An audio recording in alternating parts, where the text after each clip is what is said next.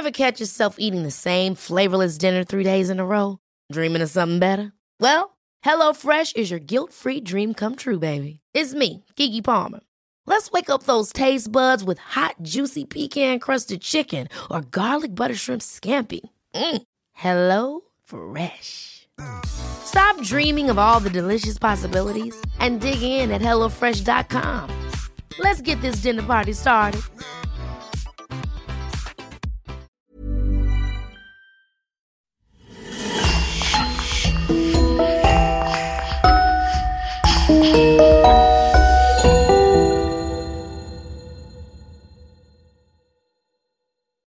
Bonjour et bienvenue à tous pour une nouvelle affaire criminelle. Vous aurez peut-être besoin de dormir avec les lumières allumées après avoir écouté les histoires de notre podcast. Mais si vous n'avez pas peur de faire face à vos pires cauchemars, rendez-vous maintenant sur lecoinducrime.com pour découvrir des podcasts jamais publiés ici. Un grand merci à Christophe Vellens, Louise Prudhomme, Marc-Antoine Nastoumas et une nouvelle venue, Maël Lodico qui sponsorise le podcast sur Patreon. Et on commence. Tom et Elaine Lonergan, un couple américain visiblement sans histoire, s'apprête à rentrer au Bercail après trois ans de bénévolat dans diverses missions humanitaires en Afrique et dans le Pacifique Sud. Mais bien avant cela, ils ont d'autres projets. Faire un break de trois mois pour se reposer et voyager dans le monde. Le 25 janvier 1998, alors qu'ils prennent part à une excursion de plongée sous-marine au large des côtes australiennes, les Lonergan disparaissent mystérieusement. Un mois plus tard, deux combinaisons de plongée et un message inquiétant font leur apparition au large d'une plage du Queensland. Help us before we die. Sauvez-nous avant que nous mourions. Mais alors que l'agence chargée de l'excursion est poursuivie pour négligence, l'affaire prend une toute autre tournure après la découverte des deux journaux intimes du couple. Oublié en mer Dévoré par les requins Qu'est-il réellement arrivé au Lonergan C'est ce que je vous propose de découvrir avec moi à travers notre affaire criminelle d'aujourd'hui. Suva, Fidji, 28 décembre 1997. Noël et anniversaire sous les tropiques. Assis à côté du sapin en plastique acheté à la sauvette dans le spar du coin, Tom Lonergan défroisse le papier cadeau du dernier paquet tendu par son épouse. Avant d'ôter les morceaux d'adhésif rouge au motif de guirlande, Tom agite le paquet pour en deviner le contenu. Une habitude qu'il a gardée depuis son enfance. Allez, vas-y, ouvre-le. J'ai pas de bol de fêter et Noël et mon anniversaire en l'espace de deux jours. On t'offre un cadeau pour les deux occasions. Arrête de grincher et regarde plutôt ce qu'il y a à l'intérieur. Des lunettes de plongée Scuba Pro Synergy. Souriant d'une oreille à une autre, Tom enlève ses grosses lunettes de vue pour faire les essayages. Face à lui, Aileen est aux anges. Elle ne peut s'empêcher de rire lorsqu'elle voit son mari mimer la nage d'un dauphin sur le plancher de leur petit salon. Ça ressemble plus à une grosse tortue marine échouée sur un rivage, ton numéro d'apnée. Quel splendide cadeau, ma chérie, merci du fond du cœur, souffle Tom, le visage enfoui dans le tapis pour simuler l'apnée. Tu as largement mérité ton certificat de plongée. Ce n'est pas rien. À présent, plus d'excuses pour aller s'entraîner en mer. En mer? Tu veux dire à la piscine? Tom range soigneusement son cadeau dans le paquet et change de sujet. Ouf, je suis content que la mission soit terminée ici. J'ai hâte de quitter les Fidji et de rentrer à la maison. J'ai demandé à maman de nous préparer une demi-douzaine de tartes aux pommes et de les stocker dans le frigo pour notre arrivée. Avec une boule de glace à la vanille qui fonde partout et une sauce caramel beurre salé. Tom et Eileen Lonergan forment un couple qui s'entend bien. Un couple sans histoire et sans drame. Mariés depuis dix ans, sans enfants, ils s'apprécient réciproquement et aiment faire énormément d'activités ensemble. Thomas Joseph Lonergan est né le 28 décembre 1964 et Eileen Cassidy Haynes le 13 mars 1969 à Bâton Rouge dans l'État de Louisiane. Ils sont tous les deux issus de familles américano-irlandaises, où la foi catholique est très présente, surtout dans la famille de Tom.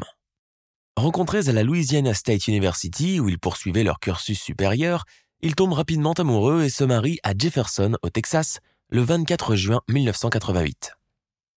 Âgée de 29 ans, Aileen est une jolie brune à la physionomie sage et avenante. Elle s'habille toujours avec une grande sobriété, et ne se maquille jamais, préférant sûrement être tout le temps au naturel. De son côté, Tom, 34 ans, est un jeune homme à grosses lunettes, au look de surdoué et souffrant d'une calvitie qui l'a rendu précocement chauve. Eileen est d'un tempérament entier, enjoué, aventurier. Tom est plutôt casanier, timide, peu sûr de lui. gêné par ses lunettes à verre grossissants qui ont toujours constitué un frein à sa vie sociale pendant le lycée et plus tard à l'université. L'énergie communicative d'Aileen lui a redonné goût à l'existence et confiance en lui, alors qu'il était persuadé qu'aucune fille ne s'intéresserait jamais à lui.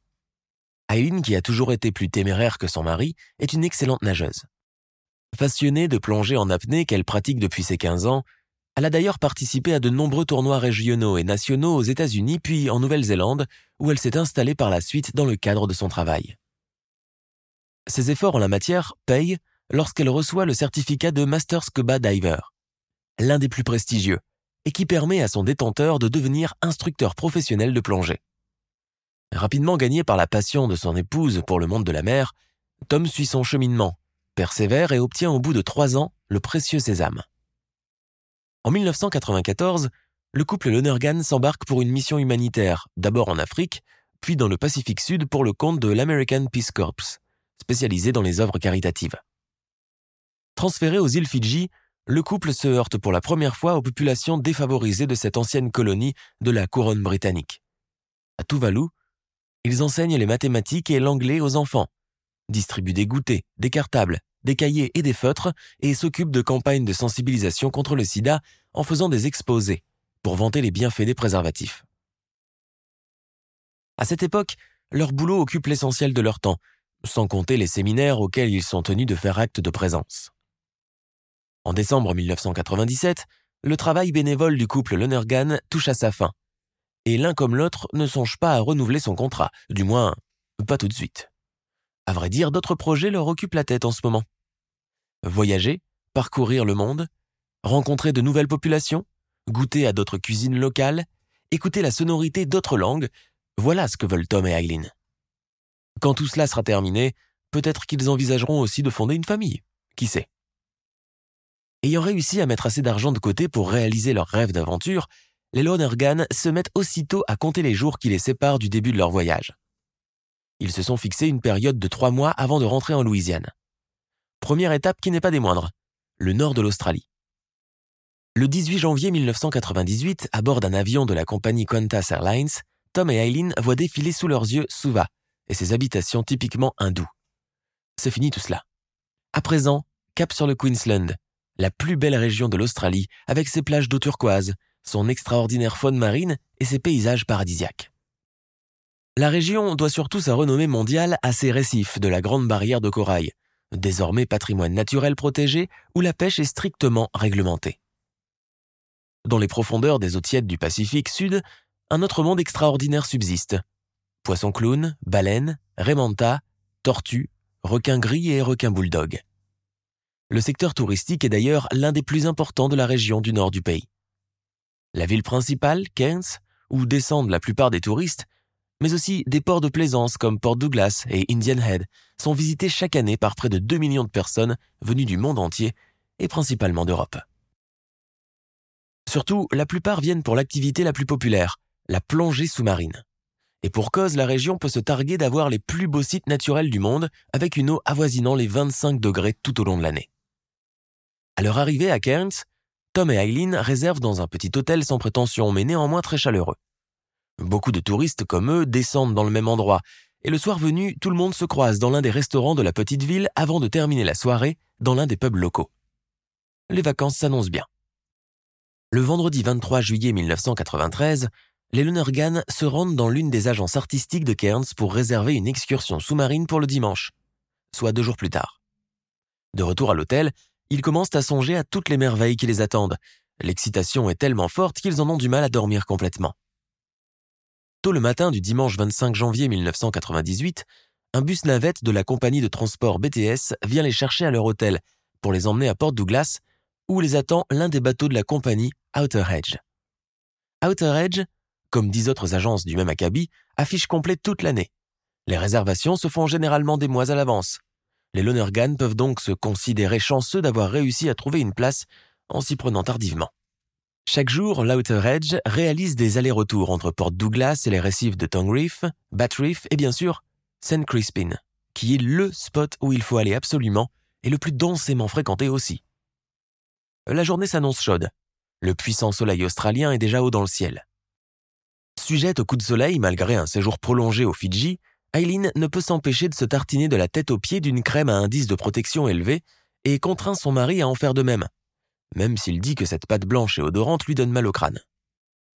Sur le quai, une vingtaine d'autres personnes qui ont souscrit à la même excursion leur envoient des saluts et des bonjours d'un signe de la main. Les conversations s'engagent rapidement. Nous venons de Melbourne, et nous d'Auckland, en Nouvelle-Zélande. Ah, vous êtes américain Quelle coïncidence, je crois qu'un couple new-yorkais est aussi du voyage.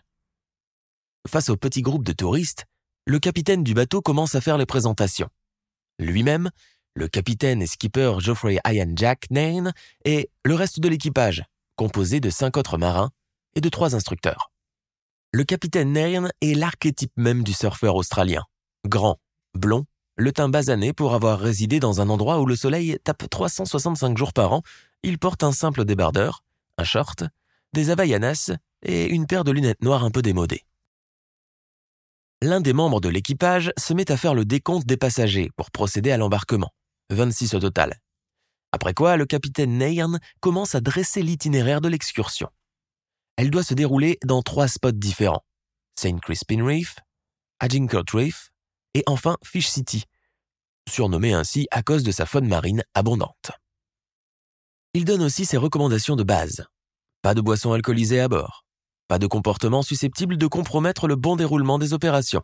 Les touristes doivent écouter et suivre à la lettre les conseils des instructeurs de plongée. Au milieu du petit groupe, Eileen et Tom se jettent un regard amusé et entendu. La sortie commence à 8h30 du matin. Le retour à Port Douglas est prévu pour 16h30. St. Crispin est situé à 22 km de la côte. L'aventure commence. Le groupe de touristes est immédiatement grisé par l'air marin et l'étendue bleue du Pacifique. Partout, l'eau est d'un bleu turquoise de rêve. Quelques dauphins font déjà leur apparition, réalisant des cabrioles dans les airs qui font pousser des cris de joie à la compagnie et dégainer les appareils photos. Arrivé au premier récif, le bateau jette l'ancre et s'immobilise. Des membres de l'équipage commencent à sortir le matériel et les combinaisons de plongée. À bord, tout le monde est pris d'une euphorie qui confère ce genre d'expédition. Certains, bien qu'excellents nageurs, font leur baptême de plongée, d'autres comme Eileen et Tom Lonergan sont très expérimentés. Néanmoins, le capitaine Nairn et ses coéquipiers ne manquent pas de le rappeler. Interdiction formelle de descendre au-dessous des 12 mètres réglementaires sinon la pression sera trop excessive, et cela risque d'engendrer des problèmes. La prudence est de mise, inutile de le rappeler. 10h30. Première sortie avec un retour à bord prévu dans 30 minutes. Tout le monde règle son chronomètre. Debout sur les plates-bandes, les instructeurs supervisent le déroulement des opérations. Aidés de ces derniers, les Lonergan et les autres touristes enfilent leurs combinaisons de plongée et s'assurent qu'ils ont tout placé en ordre. Tuba, harnais, tuyaux d'air, gilets de stabilisation, bouteilles d'air comprimées, soupapes de gonflage et de purge. Ils sont prêts. Chaussés de leurs grosses palmes, les plongeurs y vont deux par deux. Tom et Eileen ferment la marche. Les splashs se succèdent. Dans les profondeurs, un tout nouvel univers s'offre à leurs yeux et leur ouïe. St. Crispin n'aurait donc pas volé son surnom de Flowers Garden, tant par sa beauté unique que par la variété d'algues et de coraux qu'il abrite. Les 26 plongeurs se départagent en petits groupes de 3 ou 4, suivant les affinités et les liens. Les Lonergan ne s'éloignent pas et restent à côté. Il est 11 heures quand tout le monde revient à bord de l'Outer Edge. Sur les tables à tréteaux installées à côté des banquettes, un menu de homards et de poissons frits les attend. On parle en même temps, chacun donnant ses premières impressions de l'aventure, de son émerveillement, de la faune marine, des photos qu'il a prises. Dites, capitaine Nern, vous savez si de grands blancs rôdent par ici? Le capitaine Nern rajuste ses lunettes de soleil et répond d'un ton sans équivoque. D'après ce que j'en sais, pas vraiment. Il préfère nager et chasser de l'autre côté du récif, là où les eaux sont beaucoup plus poissonneuses et froides.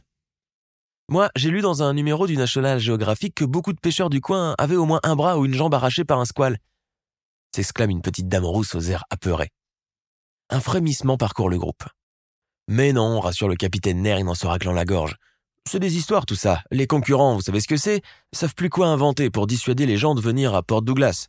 Vous avez ma parole qu'aucun requin ne traîne par là. Eileen, qui piochait des morceaux de calmar frits dans son assiette, donne un léger coup de coude à Tom, qui a suivi la conversation depuis le début. Tous les sens en éveil.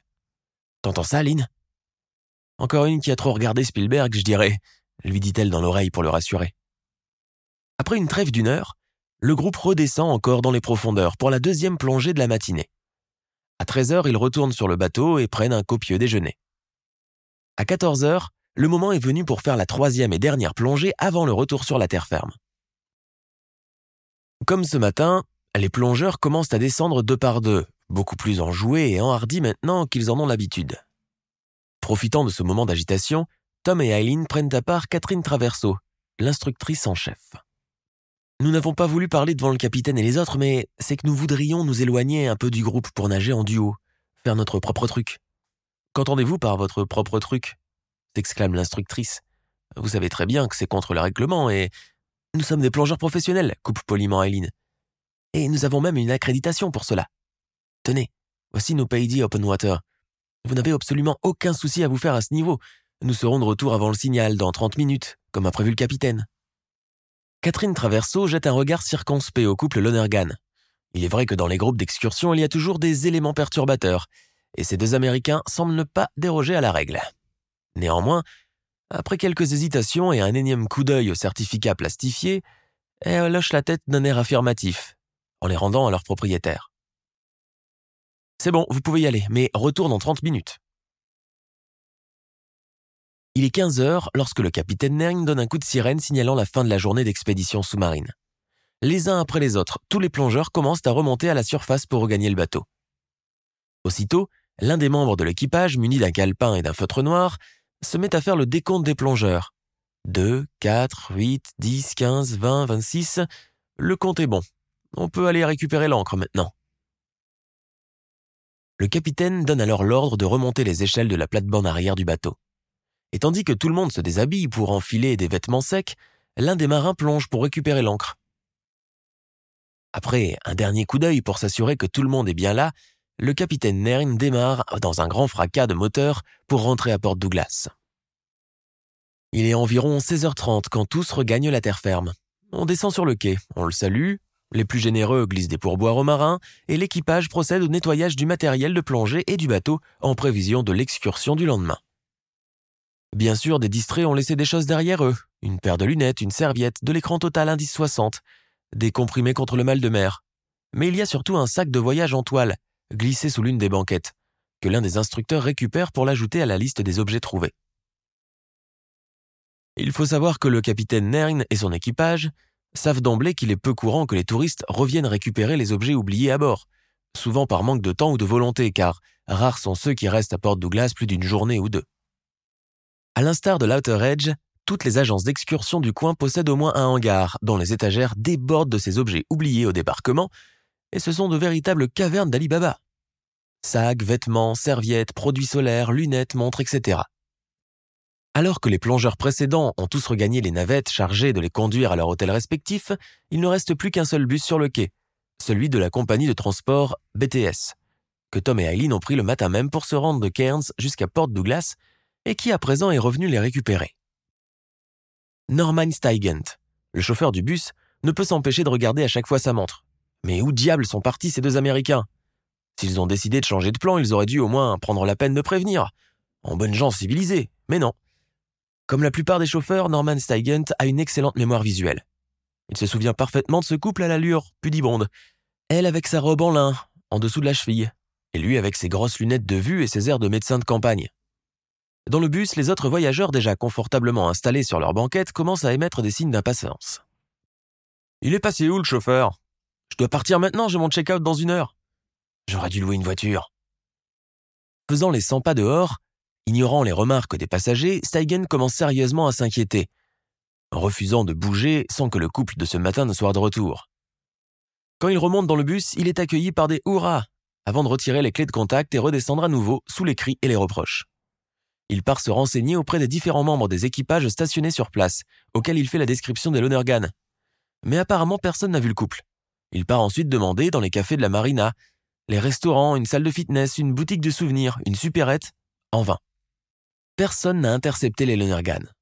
À 18h, en désespoir de cause, Norman Steigent n'a d'autre choix que d'aller signaler l'absence des deux Américains au bureau de la compagnie des transports pour laquelle il travaille. Puis prévient Corinne Scharengivel sa supérieure. Cette dernière appelle à son tour le patron de l'Outer Edge. Jack Nairn, j'écoute. Madame Sharon Kivel, directrice de la compagnie du bus BTS. Je vous appelle au sujet de deux touristes venus de Cairns, que l'un de nos chauffeurs a ramenés ce matin et qui ont souscrit une excursion à bord de l'un de vos bateaux. Ils s'appellent comment? Thomas Joseph Lonergan et Eileen Cassidy. Attendez, ah oui. Oui, je me souviens des Américains, c'est bien cela? Oui, bah, ils sont rentrés aussi avec tous les autres de l'expédition de ce matin, et sont probablement partis faire un tour ou boire un verre quelque part. Sans prévenir notre chauffeur. Écoutez, je pense que vous êtes habitués à fréquenter les touristes aussi bien que moi. Nous savons tous deux que ce genre d'attitude est très courante. À 19h, le bus conduit par Steigen consent finalement à démarrer en direction de Cairns, sans les Lonergan à bord. Dans l'hôtel de Cairns, un employé constate que les Lonergan ne sont pas rentrés de leur sortie et prévient la direction.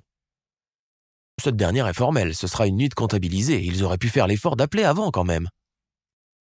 Muni d'un double des clés, le réceptionniste pénètre dans la chambre des Lonergan et constate que leurs affaires y sont encore en intégralité. Dans la salle de bain, il trouve des produits de toilette féminine, des caleçons d'hommes séchant sous le ventilateur ainsi qu'une paire de lunettes de lecture posées sur l'une des commodes.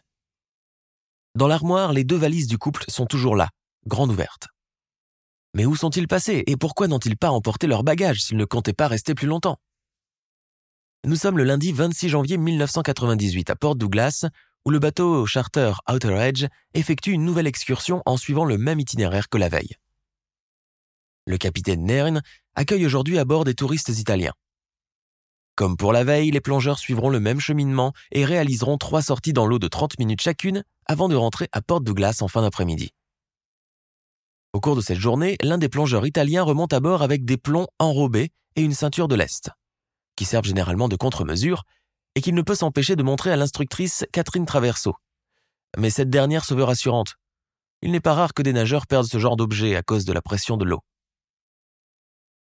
En fin de journée, quand le groupe italien quitte l'Outer Edge, l'équipage, fidèle à sa routine quotidienne, se met à faire le récurage du bateau et l'inventaire des objets trouvés à son bord.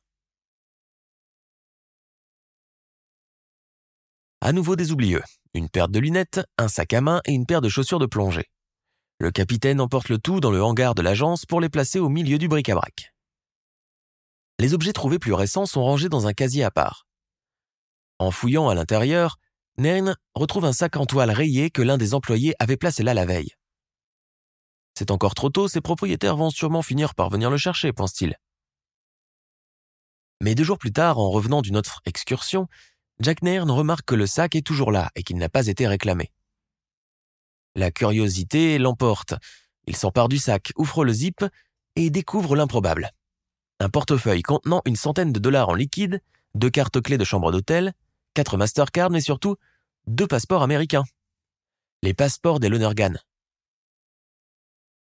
Sans perdre un instant, il s'empare du téléphone et compose le numéro de l'hôtel où les Lonergan résidaient pour découvrir, à sa grande frayeur, qu'ils n'y sont pas revenus depuis déjà 48 heures et que tous leurs bagages y sont encore. Les idées commencent instantanément à s'entrechoquer dans la tête du capitaine Nern, et des scénarios les plus noirs commencent à lui traverser l'esprit. Se peut-il qu'il les ait oubliés dimanche à la fin de l'expédition?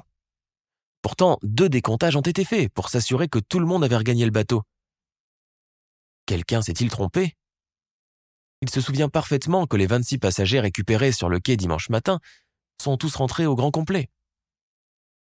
Mais alors, comment expliquer le sac oublié avec l'argent et les pièces d'identité, ainsi que l'absence à l'hôtel? Une sueur froide lui traverse l'épine dorsale. Incapable de prendre une décision, il appelle la police et les recherches commencent le soir même, menées par les gardes-côtes et la marine australienne. Elles durent ainsi pendant plusieurs jours sans succès. Le capitaine Nern et ses hommes sont contraints d'annuler toutes les réservations en cours et de baisser le rideau de l'agence afin d'accompagner les enquêteurs lors de leurs allers-retours en haute mer. Comment n'avoir pas remarqué l'absence de deux gilets de stabilisation, de plomb et de deux ceintures de lestage aboie l'un des policiers. Tout le récif de Saint Crispin est passé au peigne fin, à l'aide de sonars et à grand renfort de plongeurs de la marine royale, qui finissent par revenir bredouille. Pas de traces de Tom ou d'Aileen dans l'immensité aquatique. À Port Douglas, la disparition des Lonergan est sur toutes les bouches et le centre de préoccupation des locaux. L'ambassade américaine, qui a été prévenue entre-temps de la disparition en mer de deux de ses ressortissants, ne manque pas de pointer du doigt l'irresponsabilité de Nern et ses hommes un acte de négligence qui pourrait leur coûter cher. très cher. Près de trois semaines après la disparition d'Aileen et Tom, des premiers indices finissent par apparaître d'eux-mêmes, recrachés par la mer. Effectivement, le 2 février 1998, une tenue de plongée déchirée au niveau du fessier et des coudes, appartenant probablement à Eileen, est retrouvée au large d'une plage du Queensland. Trois jours plus tard, c'est au tour du dispositif de contrôle de flottabilité de Tom qui est découvert dans une plage d'Indian Head, à quelques kilomètres de Port Douglas. Les déchirures sur la partie postérieure de la combinaison ont-elles été causées par des morsures de requins?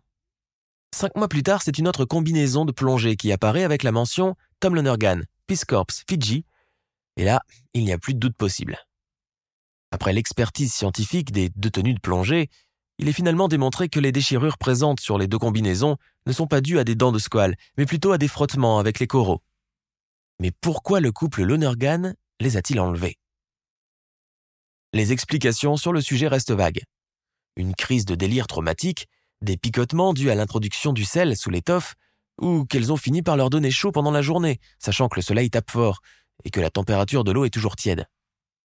Malgré des conditions climatiques clémentes qui auraient empêché ou du moins retardé toute forme d'hypothermie, le couple a probablement succombé à la déshydratation, n'ayant pas prévu l'issue fatale de l'aventure. Interrogée par les policiers, l'instructrice principale de l'Outer Edge, Catherine Traverso, raconte que lors de la troisième plongée, les Lonergan ont longuement négocié auprès d'elle pour s'éloigner du groupe et faire leur propre truc, pour répéter leur propre formule.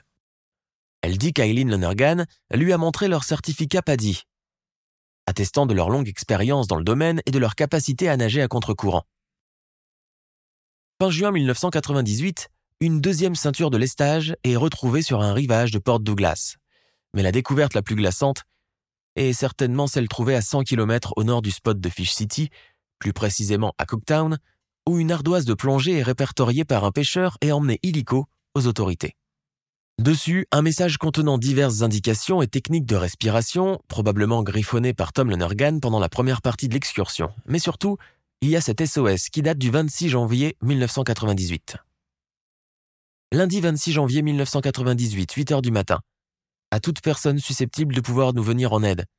Nous avons été abandonnés par MV Edge dans le récif d'Agincourt le 25 janvier 1998 à 15 h Pitié, que quelqu'un vienne nous sauver avant qu'il ne soit trop tard. Au secours.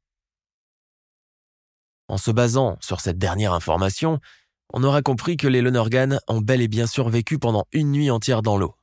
Mais pour le reste, les informations ne sont pas nettes.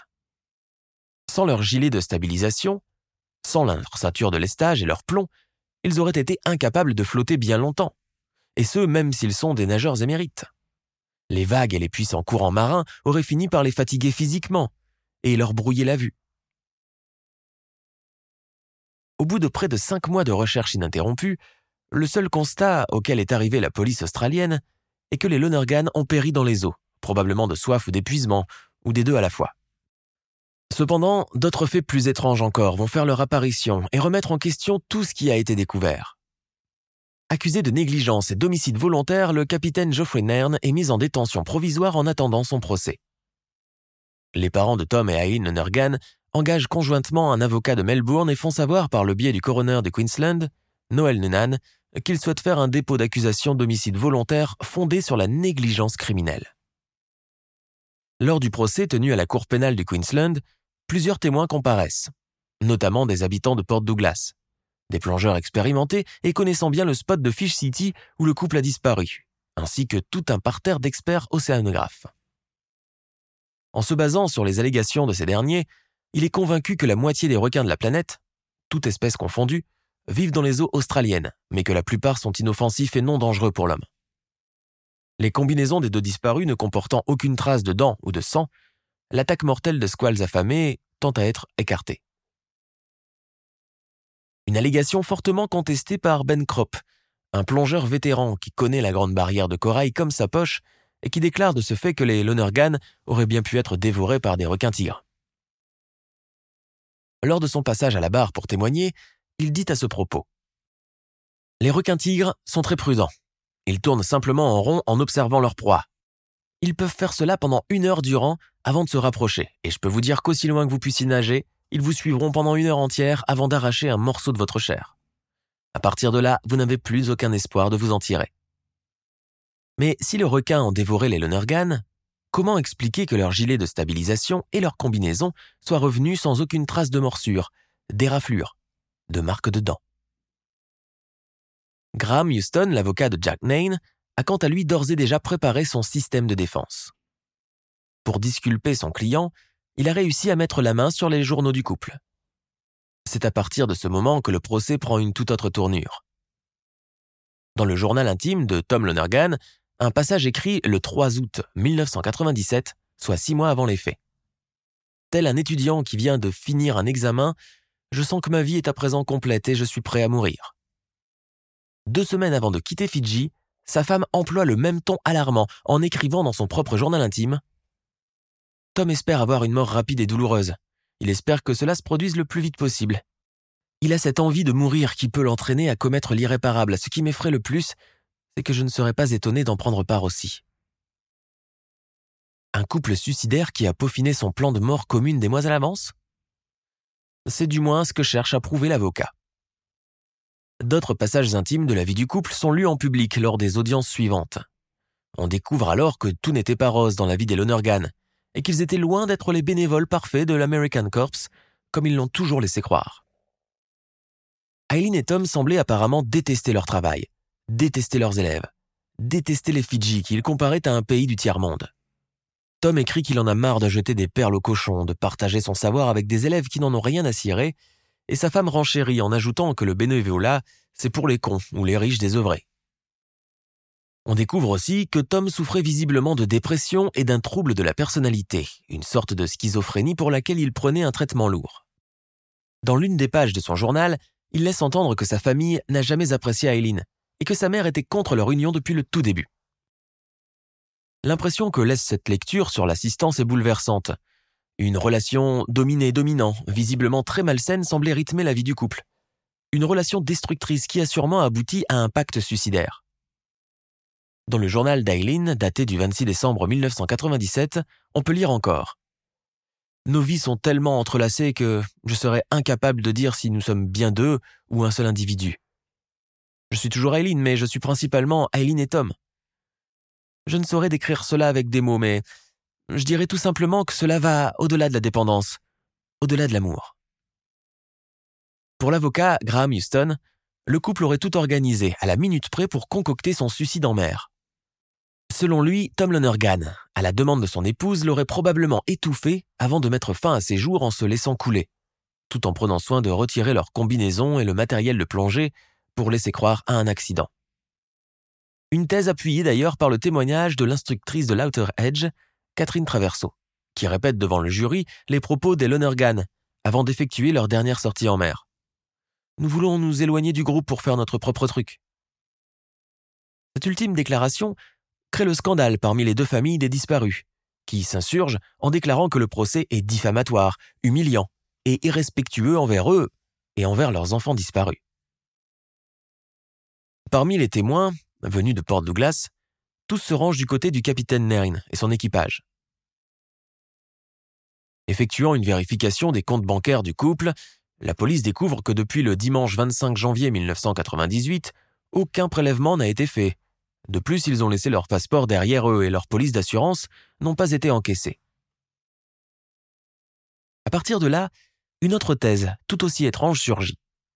Hormis le suicide probable, les Lonergan pourraient avoir aussi brouillé les pistes en organisant carrément une escapade dans le but de se détacher de leur vie d'avant.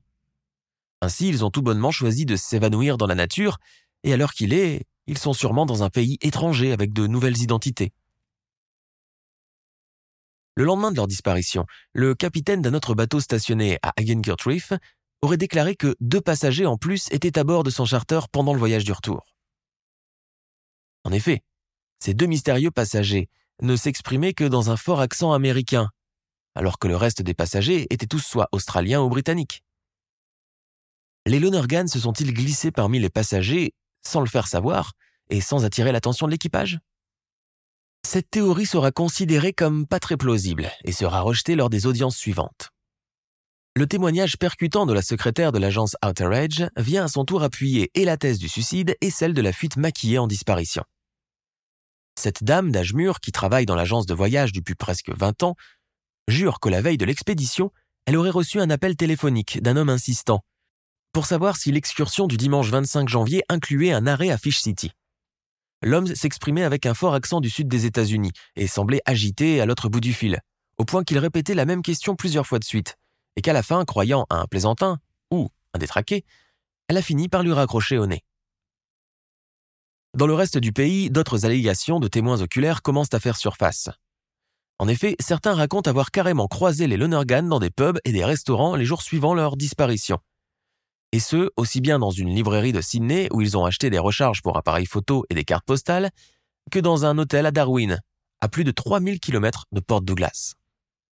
Où est le vrai du faux dans tout cela? À l'issue de son procès, Jack Nairn, le patron de l'Outer Edge, est acquitté une première fois lors de son jugement par le tribunal pénal australien. Il est rejugé une seconde fois par un tribunal civil qui le condamne à verser une amende de 28 000 dollars de dommages et intérêts pour avoir enfreint les règles de sécurité et pour négligence. Les autres membres de l'équipage seront condamnés entre 5 et 10 mois de sursis pour les mêmes chefs d'inculpation. Depuis ce drame, l'agence Outer Edge sera définitivement fermée au public et le bateau du capitaine confisqué par la marine australienne. Depuis, au Queensland, des règles plus strictes en matière d'activité sous-marine ont été établies, avec une attention accrue accordée au listing et au recensement des passagers à chaque embarquement et au débarquement depuis le port de Plaisance jusqu'aux différents spots de plongée en haute mer. Sur les sites communautaires américains comme Reddit, les avis divergent sur le sujet. Pour ces usagers, les extraits les plus controversés des journaux intimes du couple ont été expressément choisis par l'avocat Graham Houston dans le seul but de montrer le côté sombre et pathologique de leur personnalité. Il sera d'ailleurs prouvé par la suite que le reste du contenu des deux journaux est purement routinier et sans équivoque. L'avocat savait donc très bien ce qu'il faisait en sélectionnant ces extraits, dans l'espoir de faire éviter la prison à son client et appuyer la thèse du suicide. Ce qu'il réussira à faire. En Australie comme aux États-Unis, beaucoup restent persuadés que la disparition de Lonergan est purement et simplement accidentelle et que les seuls responsables de ce drame sont l'équipage du bateau qui les a emmenés en excursion. L'ardoise avec le SOS de détresse est donc une preuve irréfutable que le couple se sentait en grand danger de mort et voulait qu'on vienne les secourir le plus rapidement possible. L'affaire a fait un très grand bruit et déclenché une grande couverture médiatique. Cependant, les médias américains accuseront longtemps les autorités australiennes d'avoir voulu volontairement étouffer l'affaire dans un but économique. Port Douglas dépend exclusivement du tourisme et l'idée selon laquelle des plongeurs auraient été oubliés dans des eaux infestées de requins par un équipage de bateaux distrait et irresponsable aurait tout simplement fait fuir de futurs plongeurs et dissuadé d'autres touristes de visiter l'endroit. À l'instar de l'affaire Lonergan, une autre affaire a agité les médias américains en 2010, lorsque Ben McDaniel, un habitant de Miami âgé de 30 ans, disparaît mystérieusement dans les eaux de Vortex Spring en Floride. Passionné de plongée sous-marine depuis son enfance, McDaniel avait reçu son certificat PADI de nage libre et s'entraînait pour obtenir le certificat Spéléo. Le 18 août 2010, il effectue une première plongée dans une grotte sous-marine, à Vortex Spring, d'une durée d'une heure. Il en refait une autre plus tard dans la soirée, vers 19h30, d'où il ne reviendra jamais. Ce n'est que deux jours plus tard que sa camionnette Dodge sera retrouvée sur le parking d'une supérette voisine. À bord, la police retrouve environ 700 dollars en espèces, le permis de conduire de Ben, un téléphone portable et une pile de magazines de plongée. Les recherches pour retrouver le corps du disparu ont duré plus de quatre mois, où l'ensemble des grottes sous-marines de Vortex Spring ont été passées au peigne fin sans succès. Seuls objets trouvés à l'entrée d'une de ces grottes, deux réservoirs d'air comprimé, alors que normalement, une plongée de cette nature nécessite que les bouteilles soient remplies d'un mélange de gaz et d'oxygène. En 2013, Ben McDaniel a été déclaré légalement mort par l'État de Floride, bien que son corps n'ait jamais été retrouvé. L'histoire romancée d'Eileen et Tom Lonergan a été adaptée sur grand écran en 2004 dans le film Open Water. Le film a mis l'accent sur la malheureuse dérive du couple et une probable attaque de requins. Nous sommes à la fin de notre émission du jour. N'hésitez pas à écouter les autres émissions du podcast et à prendre 5 secondes pour nous laisser un 5 étoiles sur iTunes. C'est vraiment très important pour nous. Vous pouvez aussi vous abonner pour ne pas rater les prochains épisodes et nous suivre sur Facebook pour nous en proposer de nouveaux. Merci et à bientôt.